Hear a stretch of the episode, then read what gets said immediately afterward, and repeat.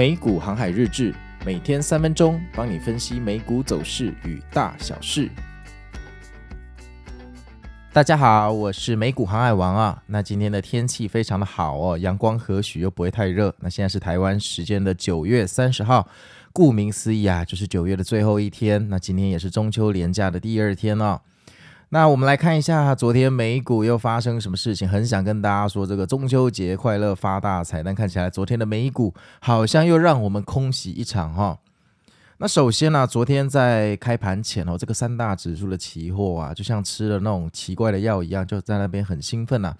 那在这种兴奋的盘前交易时间哈，就是像如果遇到这种呃完完全全单边行情的盘前交易，我有时候也会进去交易一下，因为通常这个交易的动能会延续到开盘之后，当然它也有冲高回落的几率，但通常你可以赚一点汤哦，可能赚不到肉，但可以赚到汤。那适合这种非常积极的短线交易者哦。好啊，那三大指数的盘前期货其实是纳斯达克领涨，这说个一万遍了哈。我们喜欢看到纳斯达克走在雁行理论的第一排。那开盘之后，呃，三大指数就无情上涨哈。那看来今天就要嘎爆空军了。那我们两个赖群哈，像那个夜市一样的热闹啊，好久没有看到人们的脸上哈出现这种欢喜的微笑，感觉就是啊，久逢甘霖啊，战争快打完，终于涨了哈，整个九月都没再涨啊，真的是快受不了了哈。想到我们呃前一天的 Podcast 才说啊，这个礼拜四好不容易从九月十四号跌到现在，终于涨了一天，然后礼拜五昨天又涨了第二天，大家真的很开心哈，连我哈感觉这两个群主会发光的样子哈。然后呢，它就一路涨涨涨涨涨到骗炮时间的十点，继续涨哦，涨的幅度蛮大的哦。这纳斯达克涨了一点四个百分比哦。然后我当下也觉得说啊，今天做空可能会尸骨无存，大家要小心啊哈。大家也都这么觉得。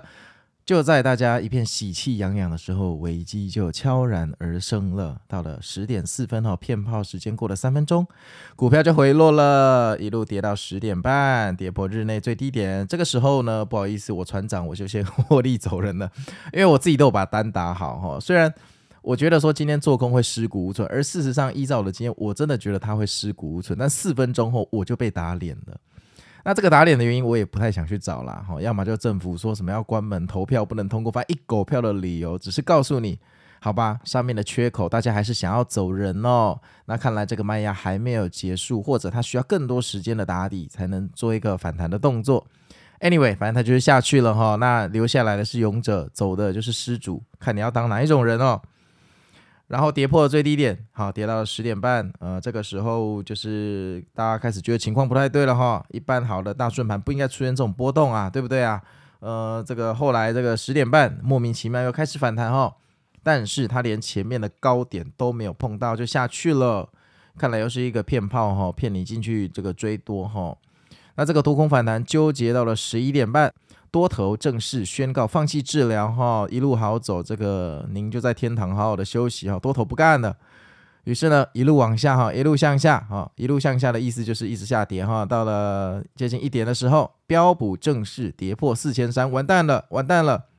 这种灵魂关卡只要一跌破，一定有大量的卖压哈，绝对不会停在四千三哈。果然，标普就继续再度往下跌哈。跌到哪里呢？总共跌到四千两百七十六点，又多跌了二十四点哈。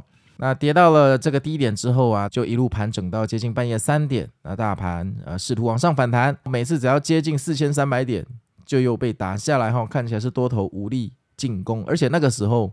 那一段时间我特地有在看盘，然后它真的是到四千三四二九九又被打下来哈，啊这种盘也没什么好看的，就落跑了哈，卖的力道非常的强大，那最后只有纳斯达克勉强收涨零点一四个百分比，其他两大指数全部收黑收跌，这真的是很讽刺哈，一时的荣景居然撑不过六个小时哈，那这个尾盘哈，这个赖群又开始安静了，我希望是大家去烤肉，而不是看到这个跳水哈，大 V 天龙变大 A 天龙，所以就走掉了。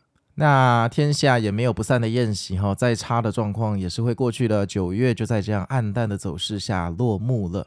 那这个月的标普总共跌了哈，接近五个百分比哦。那纳斯达克总共跌了接近六个百分比哦。你是在跟我开玩笑吗？哈。那虽然有人会跟你说啊，今年纳斯达克涨了三十几趴、四十趴，跌个六个百分比还好。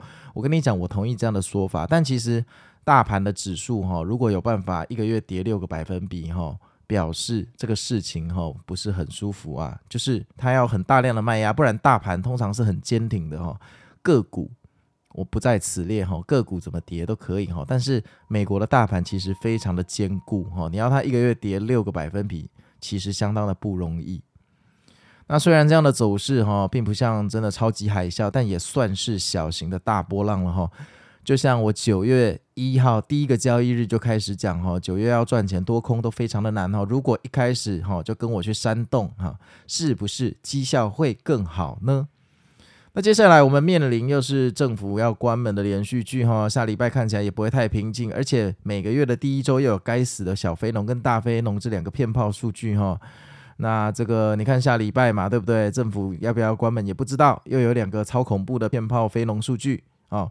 如果你期待这个十月的第一周就光辉十月重返大 V 天龙的话，那我觉得你在股市会非常的危险哈。所以我个人可能会这个延长我在山洞的租约哈，可能会再多租一个礼拜哈。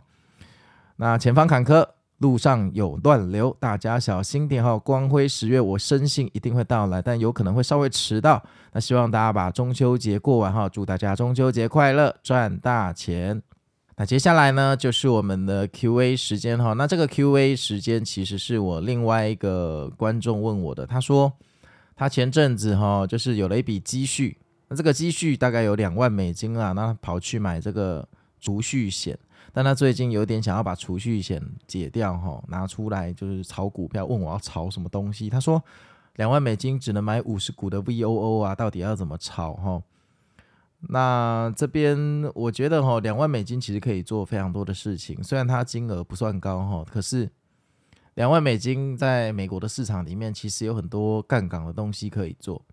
那当然，如果你完全没有接触过的话，你跑去做美期，就美国的期货，譬如说纳斯达克一百，那我是完全不推荐的，因为两万美金 很可能很快就没了哦，因为呃。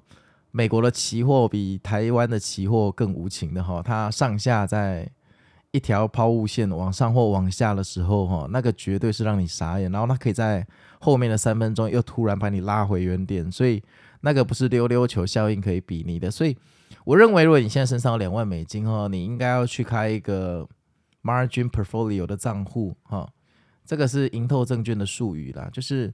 IB 盈透证券它的呃账户的形态有一种叫 margin portfolio，那这一种呢，就是说呃你是 margin 的账户，而且它给的杠杆的倍数会比较高，好像最多可以给到四倍啦。但是因为我这个盈透证券已经很久没有碰了哈，就是我离开户已经好几年了嘛，你可能要去查一下它 margin portfolio 账户的最低的金额是多少，它好像有限制，不然你就只能开一般的 margin 账号，那它给的隔夜的倍率会比较低，譬如说它隔夜只能给你。持股过夜的话，它只能给你两倍的杠杆哈，就是你两万块可以买四万块的东西。然后你要买什么哈？我认为全部去买 VOO 可以啦，但短期内对呃你的财富的期待可能会落空哈，因为 VOO 这东西坦白讲是拿来养老的啦哈。那你要呃明年再发生像二零二二跌一整年，我觉得是很困难。我觉得现在聪明的空头也不会去期望说从现在开始要回到标普三千五百点。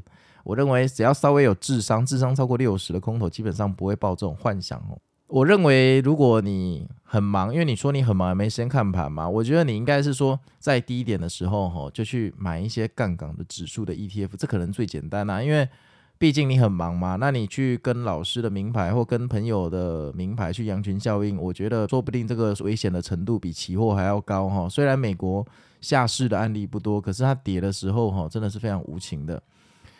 那如果你这两万块呢，你想要有一点利润啊，又不想要死掉的话，那确实可以考虑重压苹果的股票哈。重压就是像波克夏一样，譬如说你压个三四十八在苹果身上。我认为苹果基本上已经沦为这个大盘的操纵工具，所以基本上它跌了之后，哈，机构要拉大盘还是会去拉它，所以反弹的几率非常的高哈。那个其他个股的话就比较不推荐了哈，像微软现在在高点这种东西我也比较不推荐，可是。